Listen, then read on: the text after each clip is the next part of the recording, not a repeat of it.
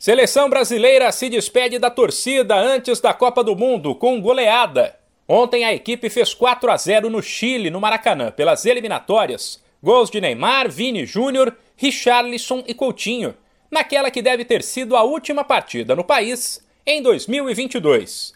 E foi um grande jogo. O técnico Tite apostou num ataque rápido, talentoso e cheio de gás, uma vez que Neymar teve como companheiros os jovens Anthony e Vini Júnior. E deu certo, já que os três foram para cima, tentaram jogadas, se movimentaram e terminaram como os melhores em campo.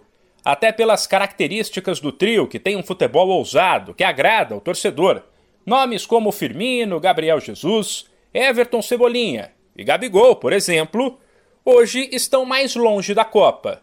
O que ficou claro na fala do técnico Tite, que voltou a destacar a importância do que ele chama de último terço do campo onde o talento do jogador brasileiro deve prevalecer. Construção com quatro, balança a bola, inverte o outro lado, que vai ter um corredor livre para as construções e para deixar os atletas no último terço com liberdade de criação. Ou de condução, ou de passe, ou de finta, ou de drible, ou de cruzamento, ou de chute. Ali é um, é um espaço do talento dos, desses jovens jogadores que tem essa característica que é impressionante.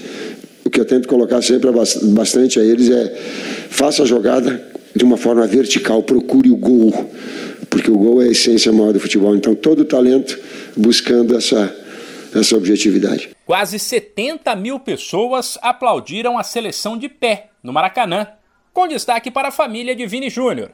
De volta ao estádio no qual ele brilhou quando defendia o Flamengo, o atacante marcou com a amarelinha pela primeira vez por isso, em entrevista à TV Globo na beira do campo, falou em noite perfeita. Sim, Maracanã com minha família. Eu acho que não, não tinha lugar melhor para eu fazer meu primeiro gol na, na seleção. Estou muito feliz.